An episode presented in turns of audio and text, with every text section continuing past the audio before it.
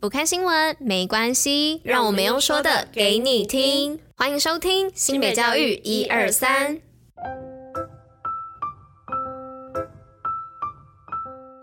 Hello，大家吃饭了吗？我是珍珍，我是拉拉，大家午安，午安。今天是四月六号，礼拜四，新北教育一二三的第两百四十五集，同时也是第三季的第五十六集哟。咦，这礼拜只要上班两天，上课两天就可以回家休息喽。没有错，没有错，好快乐哦。对，只是就是会有一种啊，呃，刚放完很多假，今天会有一种礼拜一症候群的感觉，然后很突然的，哎，又放假了。对，昨天要睡前的时候就在想说。天哪，怎么明天又要开始上班上课了？好累哦，为什么呢？对呀、好烦哦，就想说啊，但是后来想想，觉得还好啦，上两天班而已，然后上两天课而已，应该一下就放假了吧。没有错，感觉这礼拜就是跟平常对调一样，就是平常上五天课，然后休两天假，然后这礼拜就颠倒过来，这样想应该就好多了啦。没错，好啦，恭喜我从日本回来啦，我又要来念新闻给大家听啦。接下来可能时不时会跟大家分享一些日本的小插曲、小故事，但总而言之，就是回来台湾第一件事情就是我很想去按摩，因为我每天一直走走走走走走走走到脚超累的。好啦，那我们接着就进入今天的活动与新闻吧。Go go！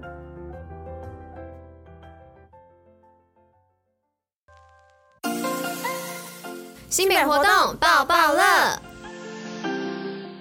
那今天的活动要来报什么呢？是选所爱好好读有前途适性宣导亲子场。那新北市政府教育局呢，二零三零以学生为中心，为幸福而教。那最近有好多活动，就是要让亲师生活动更精彩。那四月和五月的适性宣导亲子场呢，火热免费报名当中哦。那欢迎亲子共同参加，陪伴孩子成长，适性选择。那不同职群的体验，场场都精彩。那详细的报名资讯呢，可以上新北。学霸的脸书粉丝专业查询哦。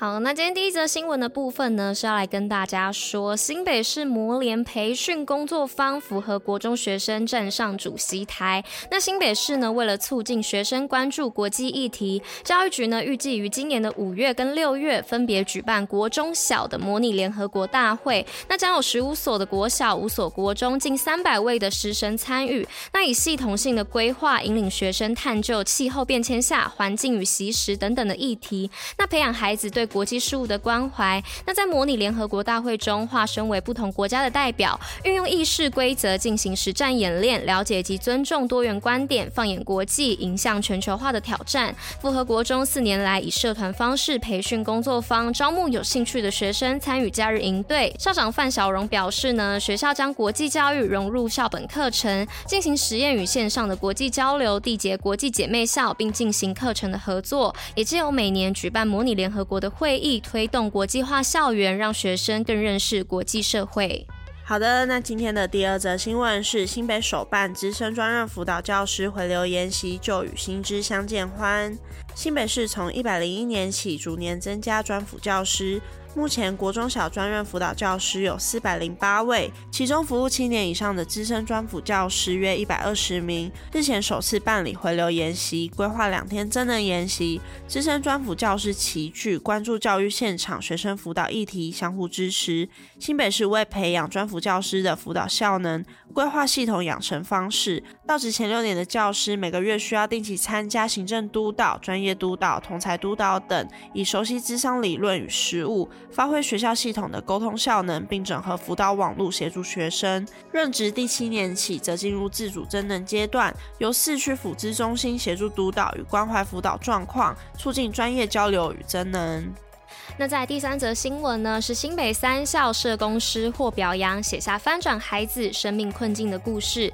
那新北市学校社工师长期投入于弱势家庭扶助及儿少保护工作。那其中三位呢，更于近日荣获表扬。安溪国小吴怡樺荣获卫福部绩优社工，中正国中林佳怡、平溪国中林雅文则荣获新北市绩优社工。他们用行动和热情，全力解决学生及家庭的困难，写下翻转孩子生命困境境的故事。新北市教育局长张明文表示呢，新北市幅员辽阔，都会偏乡生活具差异性，案家的形态也呈现多元，故学校社工师的考验极大。然而，他们仍以满腔热忱，发挥专业，用生命陪伴生命，提供孩子最大的支持与服务。而获奖的三位社工呢，更是发挥影响力，透过资源连结，串起社会、家庭和学校，守护着每一个孩子，种种事迹令人敬佩。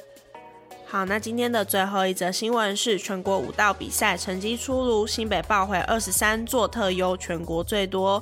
全国学生舞蹈比赛日前落幕，新北市有六十二组团体组、四十七组个人组，共一千零一十四人参赛，共报回二十三座特优、八十座优等，为全国特优最多县市。其中，成功国小、集美国小、林口国中及庄敬高职四校更荣获双特优。教育局表示，这次全国赛新北市共派出一百零九组参赛，其中一百零三组荣获优等以上之优异成绩，涵括现代舞、古典舞、民俗舞及儿童舞蹈等四种各类型舞蹈人才济济，展现新北市长期推动表演艺术的努力及成果。